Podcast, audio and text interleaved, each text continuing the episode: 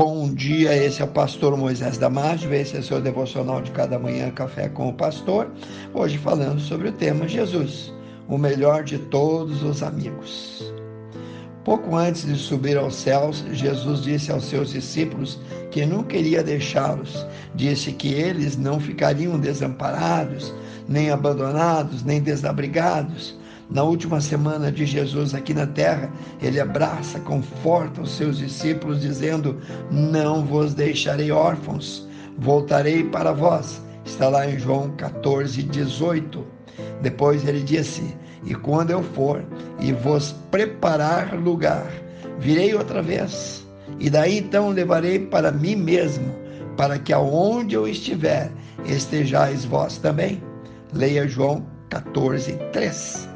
Ele sempre está presente na vida de cada um de nós, mas está especialmente, principalmente presente conosco quando estamos sob ameaça do inimigo ou em perigo, sofrendo provações.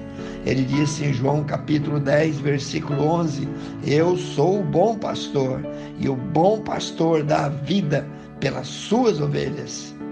Muitas vezes, quando estamos tristes, deprimidos, abatidos ou enfraquecidos espiritualmente, neste momento nós somos capazes de esquecê-lo, ou pelo menos nós não conseguimos permanecer e perceber direito a sua presença. Mateus 28, 20b diz: Eis que eu estou convosco, disse Jesus. Estou convosco todos os dias até a consumação dos séculos.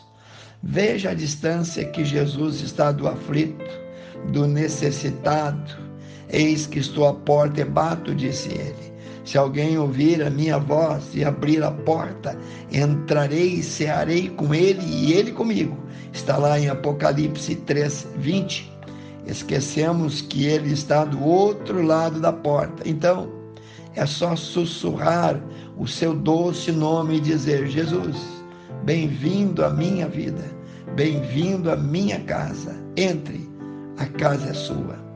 Ele lembra o quanto somos fracos. Escute Hebreus 4, 14a e 15. Visto que temos sim um grande sumo sacerdote, o nome dele é Jesus, o Filho de Deus, porque ele pode compadecer-se das nossas fraquezas. Ele é um que, como nós, em tudo já foi tentado, mas sem pecado. Ele é, portanto, capaz de compadecer, ajudar aqueles que são tentados. Em Hebreus 2,18 nós lemos: Pois naquilo que ele, isto é, que Jesus sofreu, tendo ele sido tentado, ele é poderoso para socorrer os que também são tentados. Ele já levou sobre si todos os nossos pecados. Foi moído pelas nossas iniquidades. Suas entranhas foram atingidas pela dor jamais descrita esmagado como trigo, sua cabeça foi dilacerada pela dor que jamais mortal algum suportou. Seu coração foi rasgado com tristeza de ver os seus discípulos um a um o abandonarem. Foi abandonado também pelo seu pai, deixado só na cruz no lusco-fusco de um fim de dia inesquecível. Sim, ele entende o que você está passando, pois ele passou por muito, muito, mas muito mais. O amor de Jesus para conosco é incrível, é indescritível e é incondicional. Ao inquieto, ao perturbado, ao nervoso, ele diz em Mateus 11, 28 a 30: Vinde, sim, vinde a mim, todos vós que estáis cansados, sobrecarregados, oprimidos, e eu vos aliviarei.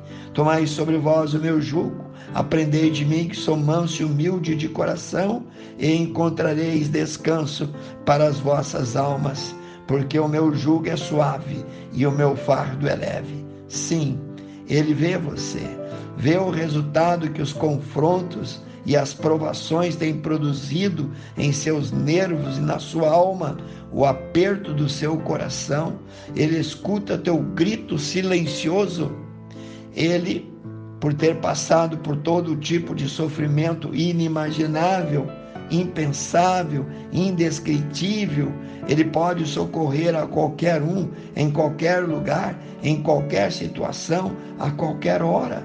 Ele quer te esconder debaixo das suas asas. Leia comigo Lucas 13, 34, disse Jesus. Jerusalém, Jerusalém, que mata os profetas e apedreja os que te são enviados. Quantas e quantas vezes quis eu ajuntar os teus filhos como a galinha junta os seus pintinhos debaixo das suas asas e não quisestes. Sim, meu querido, ele cuida, ele aquece, ele te esconde, ele se importa com você. A noite vem e ele está acordado enquanto tu dorme quentinho debaixo das suas asas. Quando você quer sair dali, ele te empurra com um bico de volta. Para ele, você vale mais do que tudo que existe no mundo, de que todo o ouro que existe no universo inteiro. Ele é o amigo mais chegado que o melhor irmão. Em Romanos capítulo 8, versículo 38 e 39, nós lemos Paulo diz assim: Porque eu estou certo de que nem a morte, nem a vida, nem os anjos, nem os principados, nem potestades, nem o presente, nem o porvir, nem a altura, nem a profundidade, nem alguma outra criatura nos poderá separar do amor de Deus que está em Cristo Jesus, nosso Senhor. Quero orar contigo, amantíssimo Deus, que as tuas asas de amor estejam estendidas sobre cada um que ouviu esse devocional. Ampara, cuida, Senhor, dá o refúgio àqueles que estão procurando refúgio. Eu oro e peço em nome de Jesus. Amém. Se você gostou desse devocional, passe adiante e eu te vejo no próximo Café com o Pastor.